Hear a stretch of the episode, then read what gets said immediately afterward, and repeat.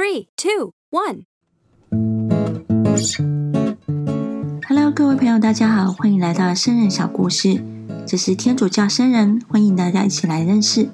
今天我们要介绍的这位圣人是哪位呢？是一位六个月就学会客家话的意大利人，圣人圣弗若瑟。这位圣人是怎么样的一个圣人呢？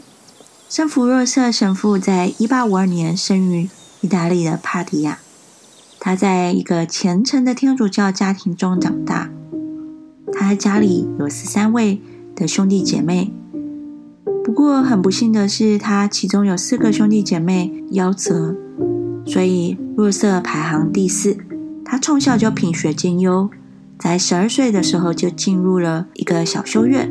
在二十三岁进读，当上神父。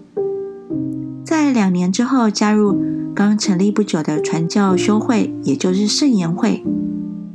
在一八七九年八月到一八八零四月之当中，他以首批传教士的身份被派到中国。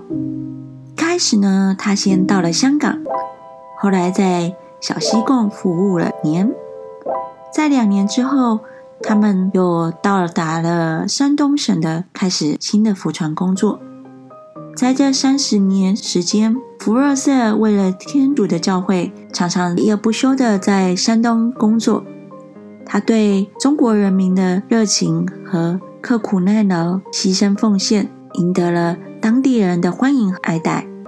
在这期间之内，他六次担任代理主教以及。圣言会的省会长，他也为了中国本地的传教员的培育和资助不遗余力。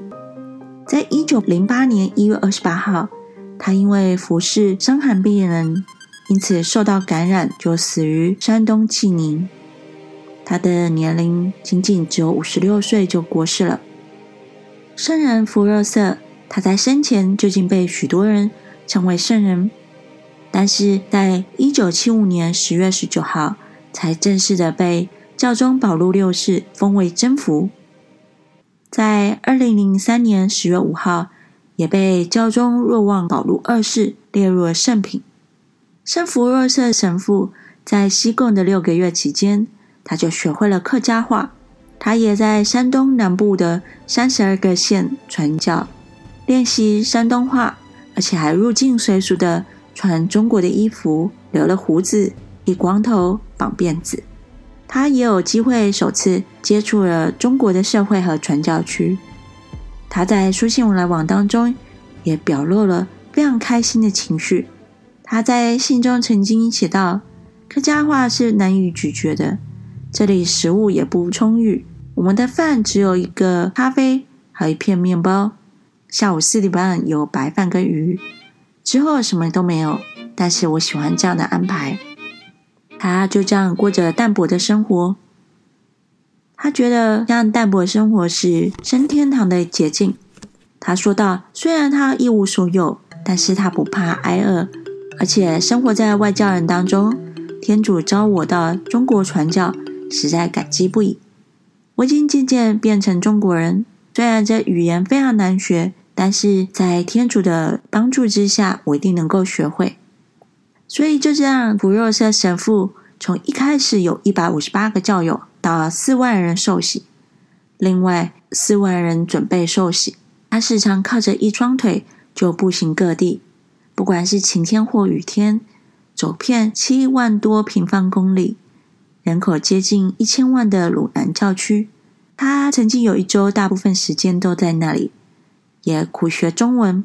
后来，他偶尔到了西贡沿海四小岛之一的盐田子，真正岛上住的人不到七十个人，航程也要四十五分钟。福神父除了到那里举行弥撒，有时候也给人灵洗。他有时候也会在岛上过宿。对于圣人博若瑟来说，唯一被世界各地人们理解的语言就是爱，因为他深爱中国人。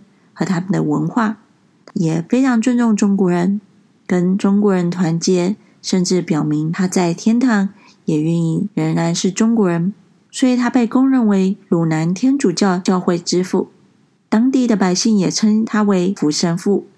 认为他是个活圣人，就像中国伟大的先贤孔子一样。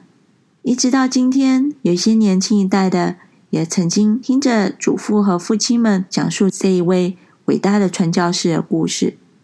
圣人福尔瑟的生活和心灵都凝聚在他的福传工作上，他的心常常被圣神所占据，他也被福传的热火来焚烧。圣经写给会友们说：“圣神是爱和热情，对一个传教士来说是非常重要的，因为福传工作就是一份爱的工作。只有将天主的爱倾注在我们心中，福传才会发自内心。所以，愿你的名受显扬。”愿你的国来临。这句话的祷文应该会时常在我们的心中持续，所以我应当时常号召你们去祈祷、刻苦、奉献和牺牲，多多益善，坚持不懈，因为这是为了灵魂的好处，也为了天国和天主。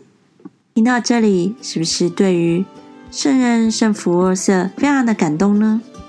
他对于中国这样的一个爱，让他留在那里。也学会各地方的语言。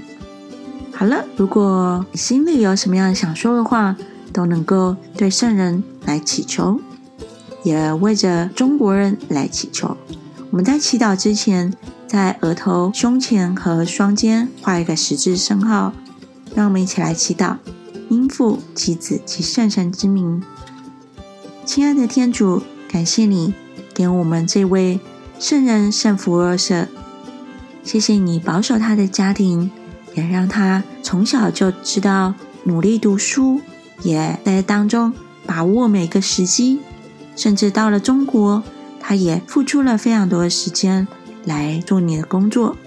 所以，我们为着现在的中国人，也在向你祈求，圣人真福若瑟，求你保守中国这块地方，是需要为他们祈求，因为。你在从前已经爱了他们，也求你来兴起更多的传教士、更多的神父进入中国，来为他们祈祷。谢谢你，也为着这当中目前在中国传教的这些神父们，主要求你保守他们的生命，也供给他们所需用的粮食，带领他们更多的带领人们认识你。谢谢你，我们将要祈祷。侍奉主耶稣基督名，应父及子及圣神之名，愿天主祝福你。我们下一周要介绍的是一位叫做奇利，征服奇利这个圣人是一个平凡的制绳子的工人，那他怎么会变成圣人呢？让我们敬请期待。愿天主祝福你，再见。